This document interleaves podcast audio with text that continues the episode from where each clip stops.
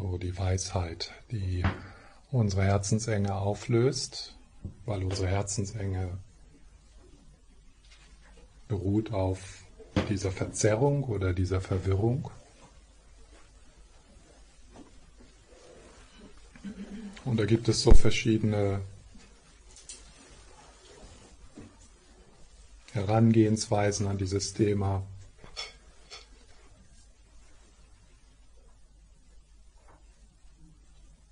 Und ich werde einfach so ein bisschen einige dieser Dinge mit euch teilen.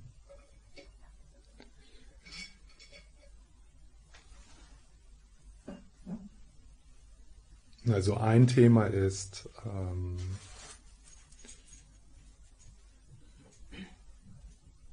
die Erfahrung von was in der buddhistischen Tradition die Natur deines Geistes genannt wird.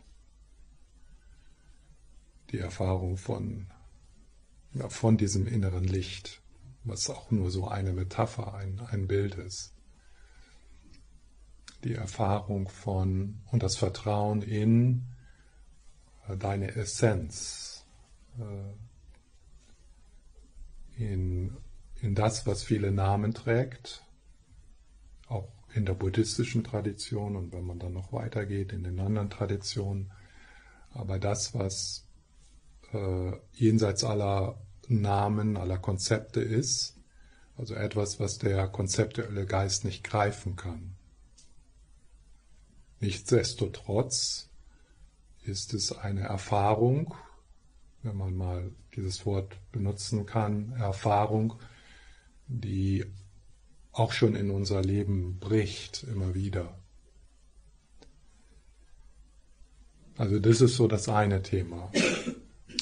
Dieses Thema ist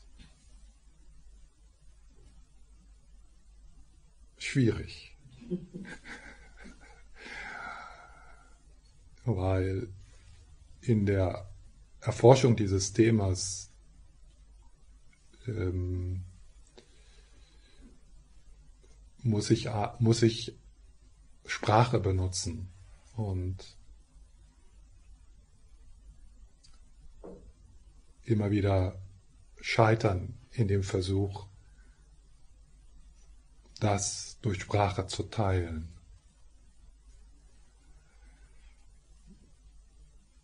Deswegen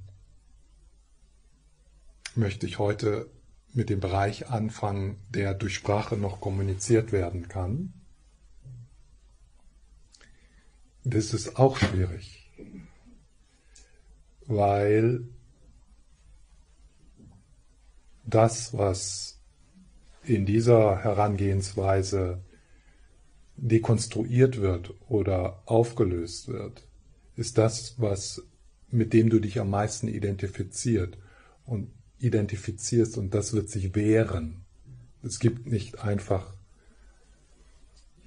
kampflos aus, kampflos auf. Ja. Das heißt also, ich habe zwei Möglichkeiten. Das eine, ich begebe mich auf dieses dünne Eis von Paradox und Widerspruch und äh, Stille, ähm, der hilflose Versuch, Worte, etwas in Worte zu fassen, was man nicht in Worte fassen kann. Und das andere ist, ich muss mich mit dem Widerstand von zwölf Mini-Ichs auseinandersetzen.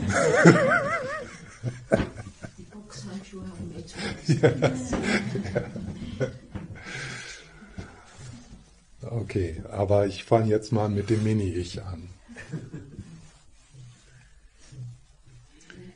Also ich, ähm, ich benutze das Wort Mini-Ich, weil äh, wenn, wenn, wenn wir das Wort Ego zum Beispiel benutzen, dann hat das ja sehr viele Bedeutungen. Also Ego, wenn, wenn wir jetzt Ego als Freudianer Ego benutzen, dann, äh, dann ist das was anderes als. Äh, also viele Leute benutzen das Wort Ego, aber haben eigentlich keine klare Definition, was sie da, damit meinen. Ähm, und so Mini-Ich, das ist so, ähm, das ist erstmal so wertfrei, ja. Und ähm, ja. Und das können wir jetzt so mit Bedeutung füllen. Was meine ich mit Mini-Ich? Ja.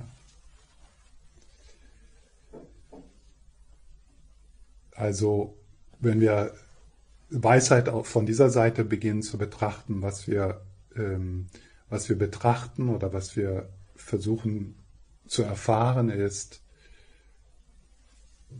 die Art und Weise, wie wir glauben, dass wir existieren.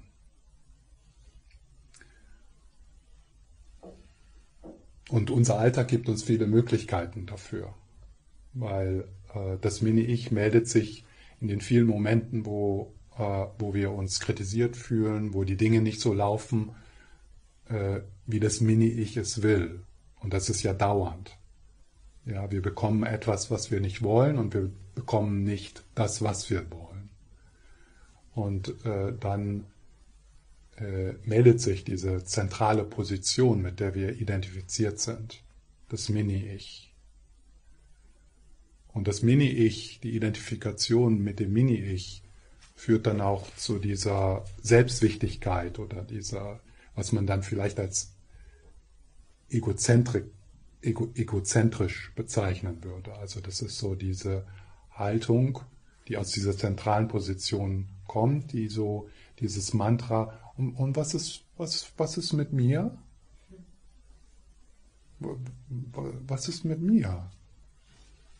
Wie, so in dieser Beziehung, was kriege ich raus hier für mich? Was kannst du für mich tun? Äh, was macht das mit mir, meiner, meiner, meiner Arbeit, das, was in meinem Leben geschieht? Und ähm, ja, was ist hier drin für mich? Ja.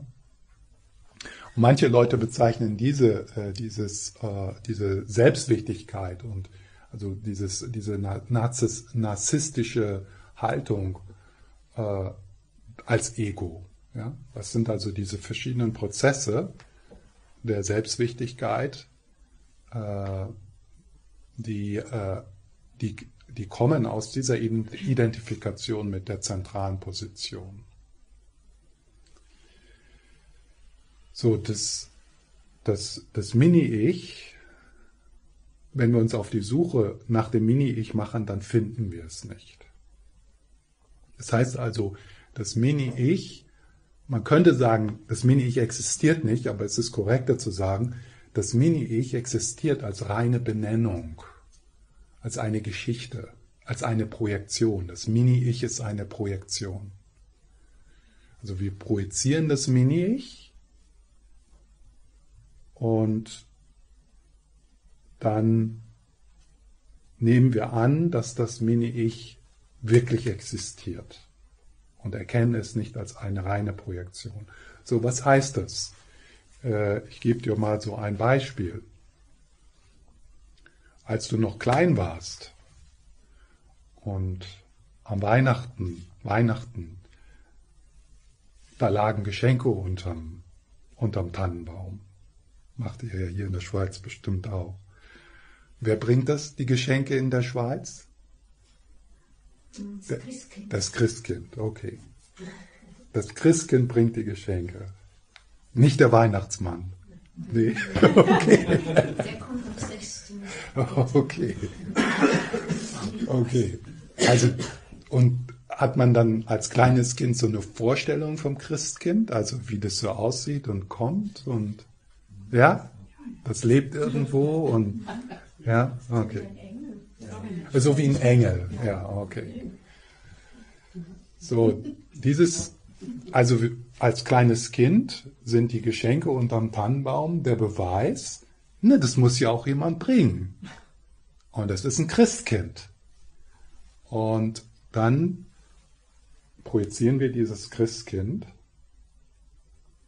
erzeugen dieses Christkind und dann hören wir Geschichten über das Christkind und das wird immer, das wird immer fester, immer solider. Und dann, und wenn wir dann, und dann machen wir uns Sorgen um das Christkind. Ja, kriegt das auch genug zu essen? da, wo es den Rest des Jahres lebt, ist es da nicht, ist es da warm genug? Was macht das Christkind so das ganze Jahr? Ja, und, und wow, das ist, das muss ja unglaublich stressig sein für das Christkind, all die Geschenke zu verteilen. Ja. Also da kommen dann ganz viele schöne Geschichten und, äh, und, und das Christkind scheint zu existieren. Und der Beweis dafür ist, da sind ja Geschenke. Naja, und dann irgendwann, was weiß ich, im Alter von fünf oder sechs oder so, merkt man plötzlich, versteht man plötzlich, das war nur eine Geschichte. Das, das war nur eine Geschichte. Meine Eltern legen die Geschenke unter den Baum. Ja. Das Christkind ist gar nicht nötig. Das haben wir uns nur ausgedacht. Ja. Und natürlich in dem Augenblick macht es keinen Sinn mehr, sich Sorgen um das Christkind zu machen. Ja. Und das braucht auch nicht lange. Also das ist jetzt nicht, dass man, also das ist dann wirklich so, ja, also das ist nicht, dass man da noch jahrelang arbeiten muss, um äh, diese Projektion zu entmanteln und zu dekonstruieren, sondern das ist einfach so. Du siehst es, du verstehst es, du siehst, wie das Christkind existiert. Man kann ja nicht sagen, dass es nicht existiert, sondern es existiert so als, als Benennung, als Geschichte, als Projektion. Ein anderes gutes Beispiel ist ähm, äh, so Wetter, ja. Also Wetter ist ein, ein, schönes Beispiel, weil Wetter ist ja so ein Prozess, der mit allem anderen zusammenhängt. Also wenn wir so das Wetter als Prozess verstehen und, und die meisten von uns tun das ja, dann ist es auch leicht zu erkennen, wie man eigentlich aus diesem in diesem offenen Prozess nicht die Grenzen finden kann. Man kann immer, man kann immer also noch weitergehen. Ja? Also dann ganze, der ganze Fluss mit Wasser und dann aber kann man ja auch in den Mond und so weiter. Ja? Also all das hat ja Einfluss auf das Wetter. Und gestern habe ich ja, wenn, als ich über die Entwicklung von stabiler Aufmerksamkeit gesprochen habe, das Modell, was ich hier genutzt habe, ist, dass da die ganzen Prozesse ablaufen. Ja? was ich auch die Teamsitzungen genannt habe und diese verschiedenen Prozesse. Also das ist so das Wetter. Ja.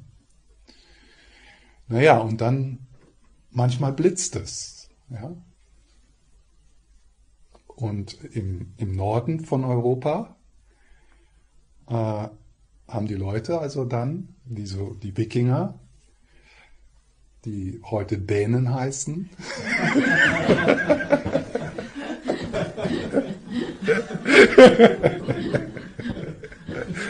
die, die, die haben gesagt, die haben gedacht, okay, es blitzt, das muss ja jemand machen.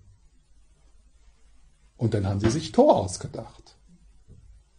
Ja, und genau das, genau dasselbe wie mit dem, mit dem, mit dem Christkind. Geschichten über Tor, Sorgen über Tor, äh, Opfergaben an Tor, äh, äh, also ganz viel, ganz viel Sachen.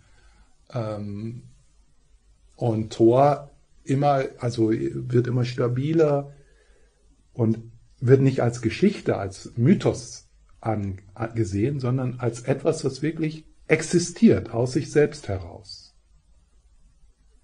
Ja.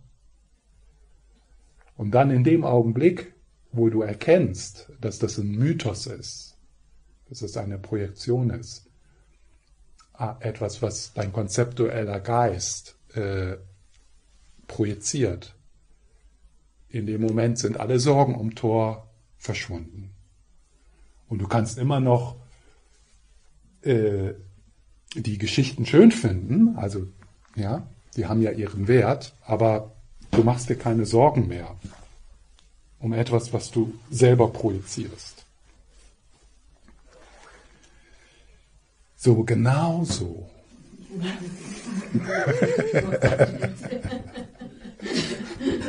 genau so. ist das, äh, ist das Mini-Ich,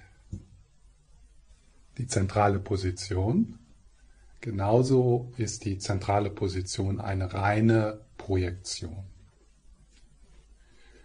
Und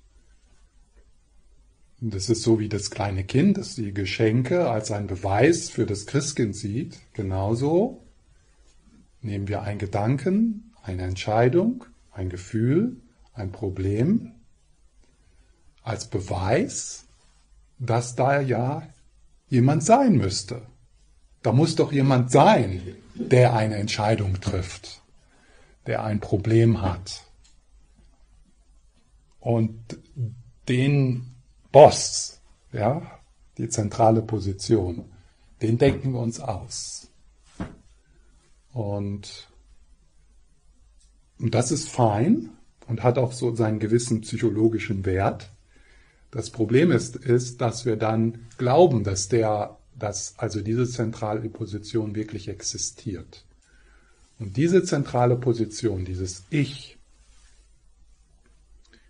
das führt dann zu dieser Verteidigungshaltung und dieser Reaktivität. Ja. Also wir empfinden uns nicht als so einen offenen Prozess, dessen Grenzen wir nicht kennen, ja, oder dessen Grenzen wir nicht finden können, sondern wir empfinden uns als, und das Mini-Ich hat drei Eigenschaften. Also das sind, das sind die Eigenschaften, also, oder nee, das sind nicht die Eigenschaften, es kann ja keine Eigenschaften haben, aber das sind die, das sind, das, das ist, wie, wie es uns erscheint. Das ist, ist es so, wie es erscheint und wir glauben daran, dass es so existiert, wie es uns erscheint. Das erste ist, es ist Singular. Es ist eins.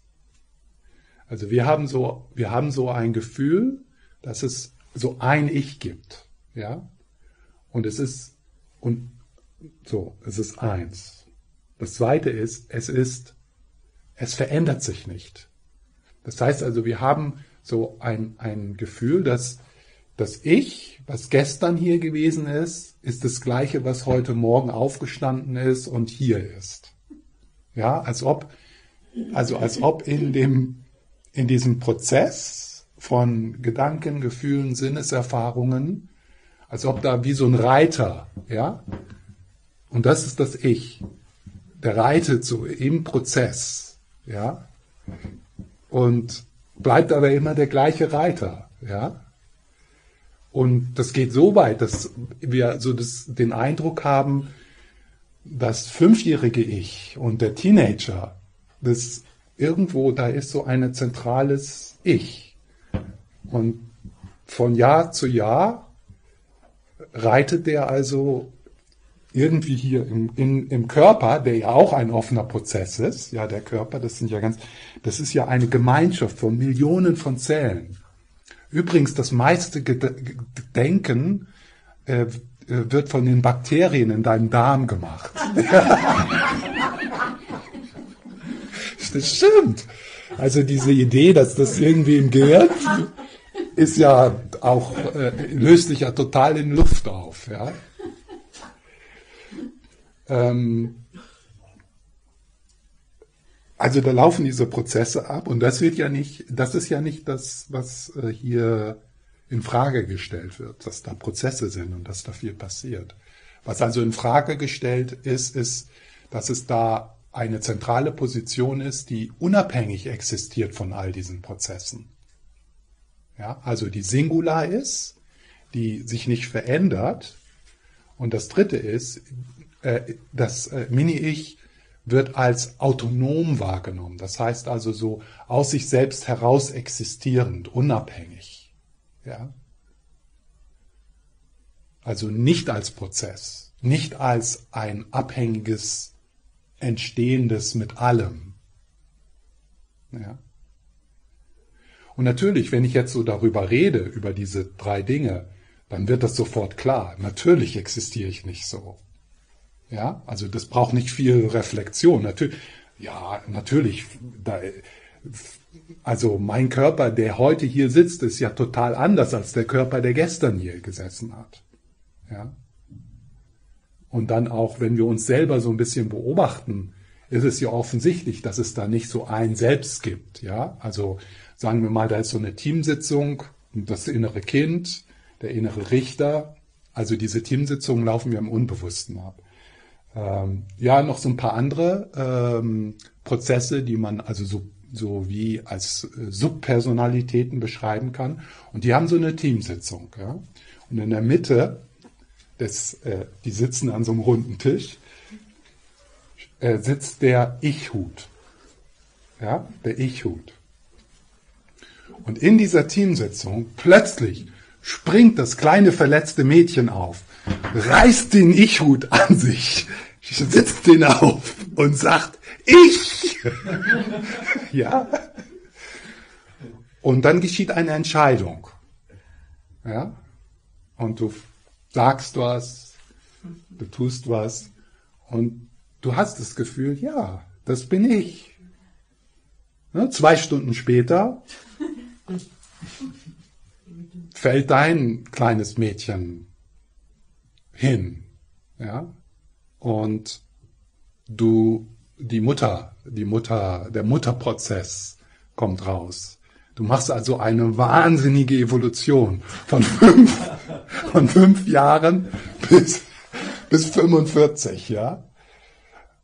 Und, und durch das ganze, durch den ganzen Prozess, äh, den ich gerade beschrieben habe, gelingt es uns irgendwie, ein Gefühl zu haben, das bin ich. Ja.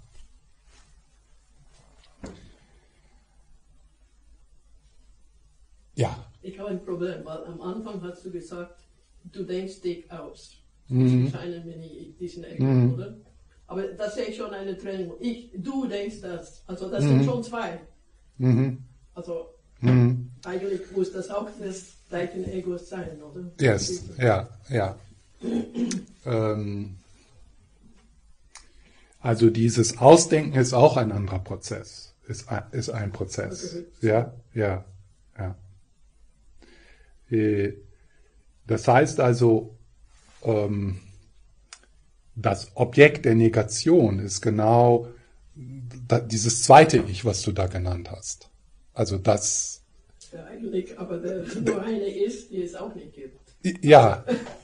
ja. Das ist das Problem, oder? Ja. Das ist ja. Dualität, die sowieso nicht Ja, ja. Das ist halt das Schwierige, mhm. über, über diese Sache zu sprechen, ohne in eine dualistische Stra Sprache zu fallen, mhm. ja. Mhm. Äh, so ein Beispiel, äh, so eine Metapher, äh, die ich ganz hilfreich finde, ist diese Metapher von den Wellen und dem Ozean. Ähm, wenn wir uns jetzt mal so einen grenzenlosen Ozean vorstellen, ja, was so im, im Buddhismus dann so als das abhängige Entstehen beschrieben wird, also dass alles mit allem zusammenhängt. Ja? Und aus diesem uferlosen Ozean erhebt sich eine Welle, da und hier. Und dann, diese Welle ist mit allem anderen verbunden. Also diese Welle existiert nicht autonom und ist auch nicht unveränderlich, sondern die verändert sich dauernd. Und jetzt stellen wir uns mal vor, dass diese Welle aus bestimmten Gründen die Kapazität entwickelt zum Mini-Ichen. Mini-Ichen. Als Verb, ja. Mini-Ichen. Und dieses Mini-Ichen ist, äh, ist, ein, ist ein konzeptueller Vorgang. Ja? Das heißt also, diese Welle, die entwickelt das Mini-Ichen und dann kommt es zu diesem Moment Ich. Und das ist so, also die Welle so und dann Ich. Ja?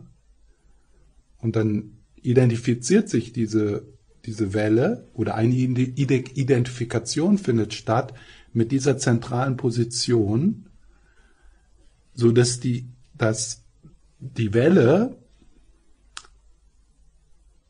beginnt auf eine von sich, eine von sich, die Welle beginnt auf einen von, von ihr getrennten Ozean zu schauen, weil sie sich mit dieser zentralen Position identifiziert. Und dann schaut sie und dann sieht sie ganz viele andere Wellen. Ja. Und dann kommt dieses, und was ist mit mir? Bin ich groß genug? Bin ich klein genug? Ist mein Schaum auch schön?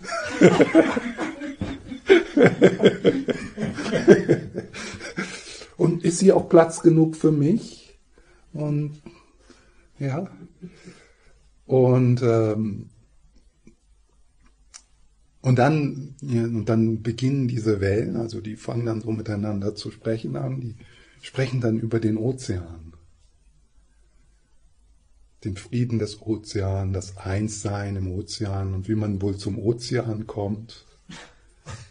Vielleicht, vielleicht müssen wir, vielleicht müssen wir äh, nach Tibet rollen.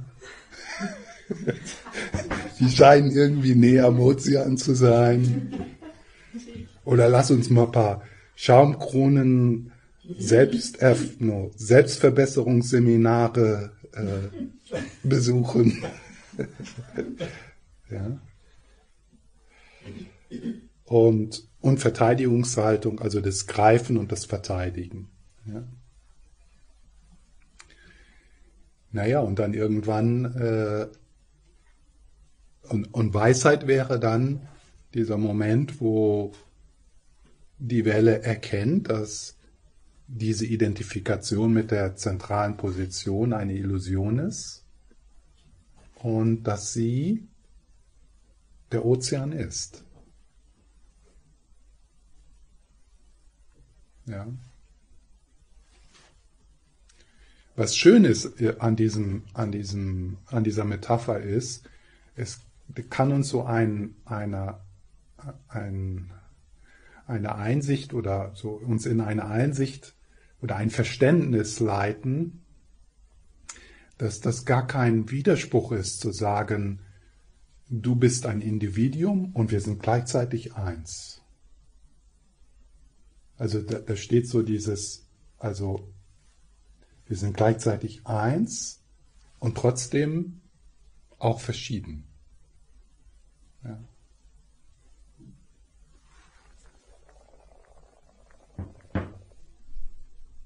Also äh, individuelle Wellen, die sich in verschiedenen Zusammensetzungen äh, erheben.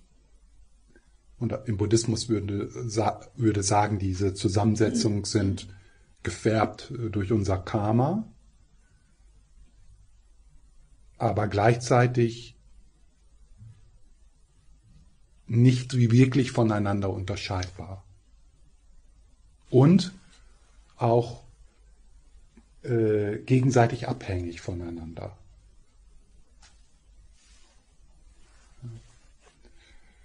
Und natürlich für die Welle, die das erkennt, macht es dann keinen Sinn mehr, so narzisstisch zu denken. Oder so in einen Krieg aufzubrechen und die anderen Wellen zu zerstören. Ja.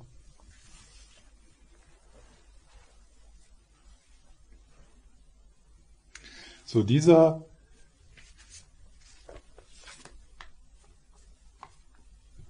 also ein, ein Teil dieses, äh, diese, dieser, äh, dieser Analyse oder dieser Reflexion ist, dass wir neugierig werden und so eine Achtsamkeit im Alltag entwickeln, wann das Mini-Ich sehr sichtbar ist und wie sich das anfühlt. Ja? Also wie, wie, wie erscheint, wie erscheint dir diese zentrale Position? Und es ist stark in dem, in den Momenten, wo du dich kritisiert fühlst, kritisierst fühl, fühlst oder also wo du nicht bekommst, was du möchtest.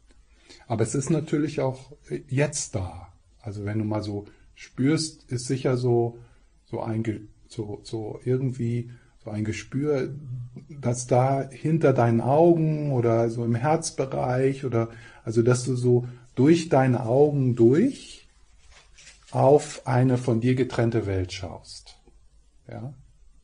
Also, und das, was durch deine Augen durch auf eine getrennte Welt schaut, ist das Gleiche, was gestern durch deine Augen durch in eine von dir getrennte Welt geschaut hast.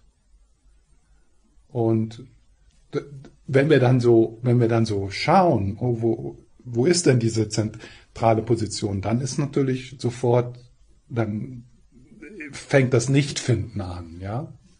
Aber wir machen ja das nicht. Wir stellen das ja gar nicht in Frage sondern es ist so eine Grundannahme. Ich bin hier irgendwo und ich habe Augen, ich habe einen Körper, ich habe Gefühle, ich habe Gedanken äh, und ich schaue auf eine Welt raus, die von mir getrennt ist.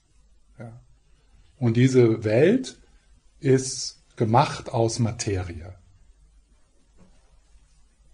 Ja.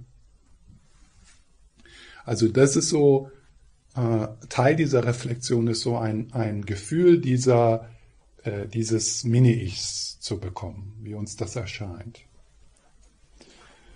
Und dann, und das ist jetzt von Dzogchen Ponlop Rinpoche aus dem Buch äh, Rebel, Rebell Buddha. Wenn wir den Punkt erreichen, an dem wir unseren Körper ebenso wie den Geist eingehend und ausgiebig angeschaut haben, ohne die Existenz, ohne die Existenz eines Selbst ausfindig machen zu können, also die Existenz eines Selbst, hier selbst heißt das Mini-Ich. Ja, weil man kann auch selbst in anders nutzen.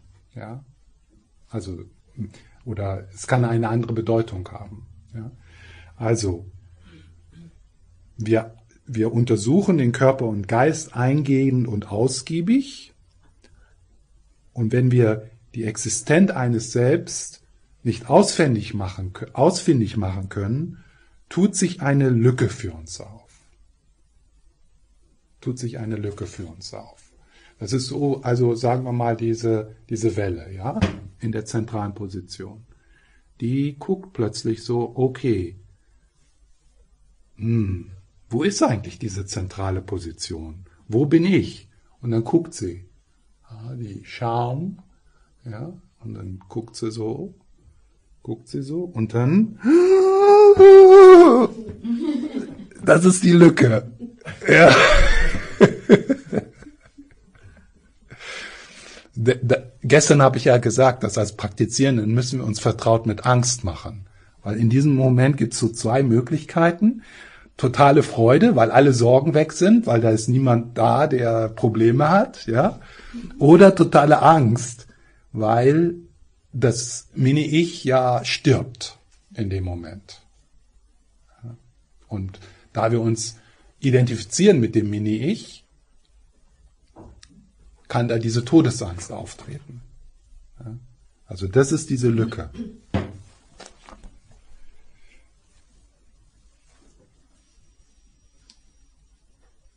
Im selben Augenblick, in dem wir das dauerhafte und eigenständige Selbst, ja, also das dauerhafte und eigenständige Selbst, das ist das Objekt der Negation. Ja. Also es wird nicht, was, es wird nicht negiert, dass du existierst. Indem das dauerhafte und eigenständige Selbst, von dessen Vorhandensein wir stets ausgegangen waren, nicht finden können, kommt alles Denken zum Stillstand. Kommt alles Denken zum, zum Stillstand. An dem Punkt können wir den Geist in einem Moment reiner Offenheit, den wir als nicht begriffliches Gewahrsein bezeichnen, ruhen lassen. Damit beginnt unsere Entdeckung von Selbstlosigkeit. Und wir machen in dieser Weise, und wir machen in dieser Weise weiter, wechseln immer wieder zwischen der analytischen Meditationsform und dem Ruhelassen des Geistes in reiner Offenheit. Ja? Also die Welle, ich, ich, ich, okay. Ich rede so viel von ich und ich fühle so viel für ich und ich mache mir so viel Sorgen um ich. Was ist das eigentlich, das Ich? Wenn es existiert, dann muss es auffindbar sein. Jetzt gucke ich mal. Schaum. Okay. Ist der Schaum ich? Nein. Okay. Sind die Wassermoleküle Moleküle ich? Nein. Ja. Und dann schaut die Welle. Ja. Und die Welle ist in dem Moment auf der Suche nach einem eigenständigen, unveränderlichen, äh, aus sich selbst heraus existierenden Ich. Und schaut da, wo es Sinn macht, und für uns wäre das der Körper und Geist. Ja? Schau, schau, schau. Diese Gemeinschaft von Zellen. Viel meines Gedenken wird von Bakterien gemacht. Ja, bin ich das? Bin ich das? Nein. Bin ich diese Hand? Nein. Nein, ich bin, ich schaue also und ich schaue nach einem, einem Ich, nach einem Ich, Singular. Was ich finde, ist eine Gemeinschaft. Ganz viele Prozesse. Und dann kann ich, kann ich so denken, okay, gibt es da so eine zentrale Gemeinschaft, so das zentrale, das Zentralkomitee. Ja. Das haben die ja in der Neuropsychologie, haben die das ja lange versucht. Ja, da, da war ja die, die gleiche Idee. Da sind Gedanken, da muss doch irgendwie ein Zentralkomitee irgendwo da sein. Ja, irgendwo muss da so so eine Zentrale sein, die alle diese Informationen auswertet oder so. Ja? Naja, und dann machen wir uns auf die Suche und natürlich, wir finden keine Zentrale. Wir finden nicht die wichtigste Zelle in dieser Gemeinschaft. Da ist kein Diktator, ja, äh, sondern das sind offene Prozesse, die alle miteinander abhängig, voneinander abhängig sind. Und aus diesen offenen Prozessen entstehen dann Entscheidungen. Ja. Bewegungen. Und dann ist natürlich, okay, Wer hat denn entschieden? Na ich. Ich habe entschieden. Ja, welches Ich? Ja, das singulare, eigenständige, unveränderliche Ich. Das hat die Entscheidung getroffen.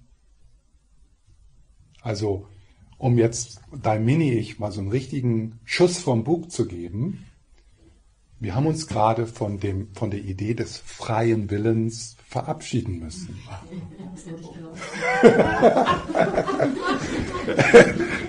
Und wenn ihr diese Nachricht nicht gefällt, da ist es.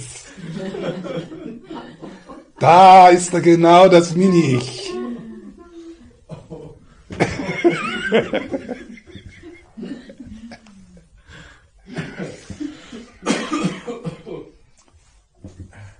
Ja, und dann machen wir uns auf die Suche im Körper und Geist. Im, Im, Buddhismus wird das dann, also der Körper und Geist wird dann ja beschrieben in diesen fünf Aggregaten, ja. Aber jetzt so, äh, das ein, vereinfacht ist der Körper und Geist und, und wir schauen einfach. Und in dem Moment, wo wir das nicht finden, ist so, ja, und das ist diese Lücke, über die ich dann noch mehr sagen muss. Und dann gehen wir, und dieser Prozess des sich auf die Suche machen, dieser analytische Prozess, dieses Reflektieren, müssen wir immer wieder machen. Immer wieder. Da nicht faul werden. Nach 20 Jahren. Immer wieder. Also 20 Jahre immer noch. Ja? Also das muss, weil diese, äh, diese, diese Identifikation mit der zentralen Position ist so äh, so integriert, also so etabliert in uns, dass das also für die meisten, nur für ganz, ganz wenige ist es genug, das einmal so zu sehen und dann ist es ist es zu Ende. Habe ich jetzt letztens eine Frau getroffen. Die hat das einmal gesehen und die hat, und als ein Nebeneffekt, und die ist keine Lehrerin oder so, das geschieht also so, kann auch so geschehen. Als Nebeneffekt war in dem Augenblick, die hat 20 Jahre an einer chronischen äh, Angststörung gelitten. Als Nebeneffekt war das total weg. Und für die ist diese zentrale Position nicht wieder zurückgekehrt. Ja. Aber für die meisten von uns ist es ein Stufenweg. Ja. A gradual. Ich habe mal heute nachgeguckt, wie kann ich gradual übersetzen? Allmählich. Ja? Ein allmählicher Prozess. Also zu hoffen, dass wir der Eckart Tolle sind oder was weiß ich, da würde ich nicht meine Karten draufsetzen, sondern für die meisten von uns ist das gradual, allmählich, der Stufenweg, Lamrim. Ja. Das heißt also immer wieder äh, die Belehrungen hören, darüber reflektieren, äh, so Hinweise bekommen, äh, und neugierig sein. Das, also leidenschaftlich, der leidenschaftliche Mini-Ich-Detektiv sein. Ja? Das muss doch hier irgendwo sein. Suchen, fragen. Ja.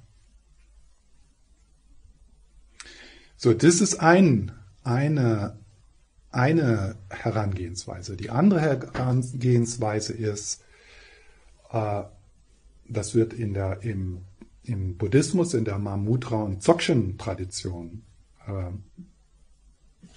ist das der, die Herangehensweise.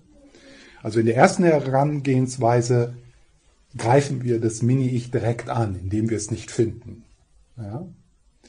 In der zweiten Herangehensweise wird das, was hier als Lücke bezeichnet wird, also das, was am Ende des Nichtfindens steht, diese Lücke, die wird aufgezeigt. Ja? Und für das Mini-Ich, das ist gut, ne? Also, weil das Mini-Ich, das fühlt sich dann nicht so bedroht und findet das sogar am Anfang noch ganz toll, weil dann denkt es so, das Mini-Ich denkt dann, wow, ich habe vorher gedacht, dass ich so, so, so, so, so klein und ängstlich bin. Und jetzt merke ich, nee, ich bin der Ozean. Ich bin alles. Ich bin die Buddha-Natur. Ja? Also das nennt man dann Mini-Ich-Inflation. Und, und deswegen hat Carl Jung hat gesagt, lass die Finger von, von diesen Dingen.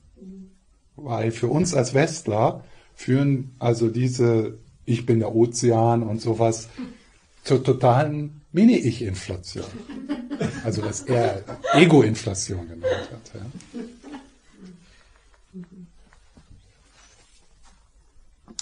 Äh, aber das Gute ist, also man macht ja beides, aber das Gute, wenn man also mit dem Aufzeigen anfängt, ist, dass, mh, dass man irgendwie so in, dem, in der Dekonstruktion des Mini-Ichs äh, etwas mutiger ist, weil man weiß, die Dekonstruktion des Mini-Ichs heißt nicht, dass ich nicht existiere. Es ist nicht eine Annihilation.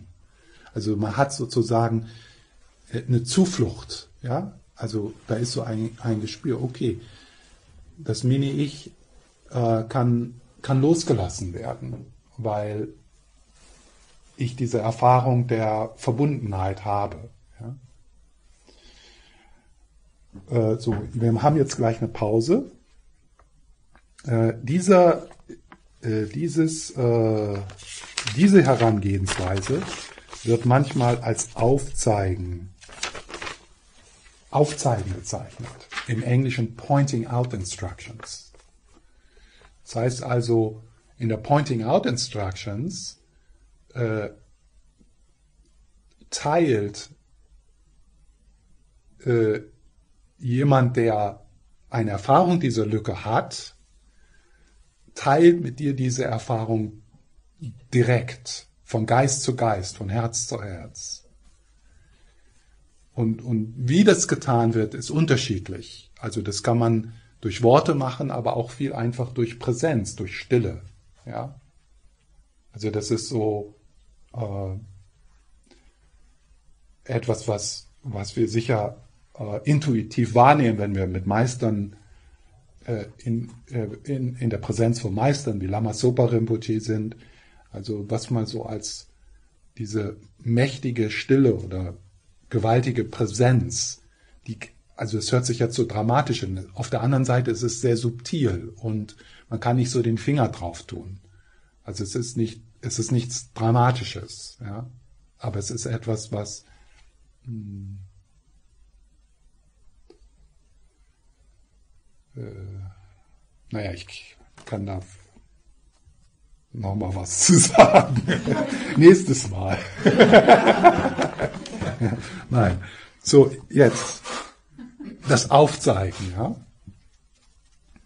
Das Aufzeigen ist ähnlich, wie man, wie, wenn man auf den bewölkten Himmel deutet und dann zu jemandem sagt, da ist der blaue Himmel.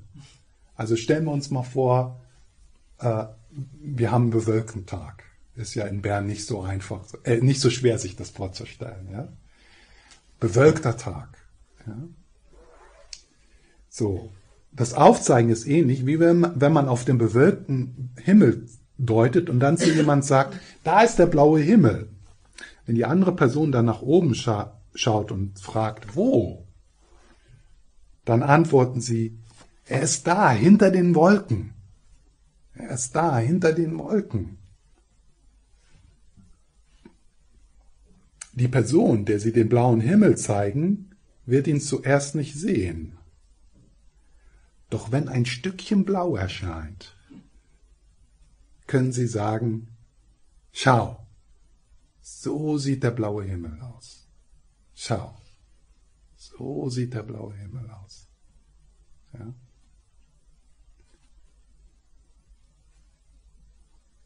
Und sie macht eine direkte Erfahrung. Ja? Sie weiß von nun an, dass es blauen Himmel gibt. Junge, Junge, dass es blauen Himmel gibt. Das ist, ähm, von da an wird dein Leben nicht mehr dasselbe sein. Wenn du weißt, dass es blauen Himmel gibt.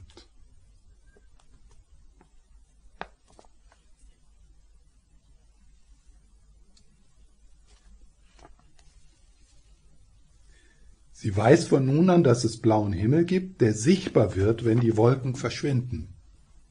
Ja? Das heißt also, wenn du weißt, dass es blauen Himmel gibt, dann hast du immer noch deine Krisen und die Wolken kommen und gehen und Ängste und so weiter und so fort. Also weil, wir, weil die meisten von uns auf einem Stufenweg sind. Wie gesagt, es gibt diese Ausnahmen. Okay, da ist der blaue Himmel. Ja, wow, boom. ja. Das passiert vielleicht drei oder vier Leuten in einer Generation.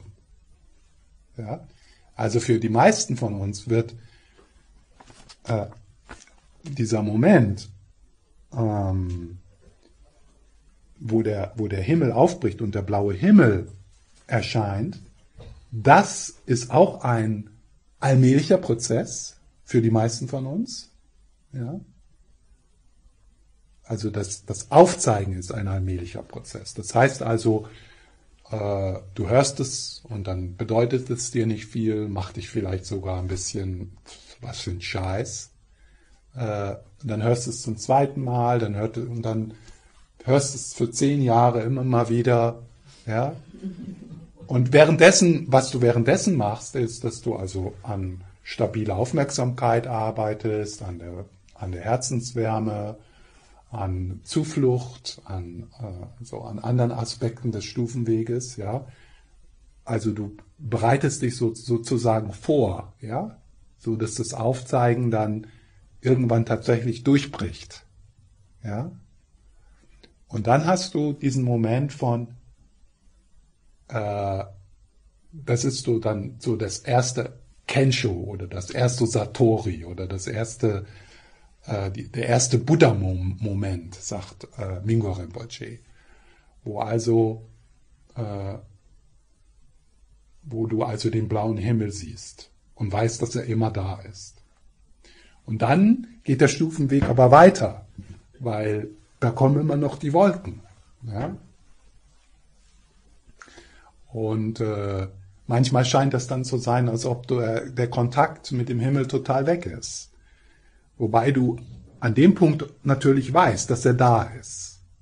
Und du hast äh, unzerstörbares Vertrauen darin, weil du es gesehen hast. Nicht, weil das irgendwie in Büchern steht oder so, sondern weil du es selber erfahren hast. Ja. In dem Moment kann dich keine Krise mehr aus, aus äh, wirklich total aus der Balance bringen. Im Sinne von, dass du aufgibst und äh, äh, ja. So, gehen wir nochmal an diesen Moment. Sie weiß von nun an, dass es den blauen Himmel gibt, der sichtbar wird, wenn die Wolken verschwinden. Mit dem Aufzeigen der Natur des Geistes ist das ebenso.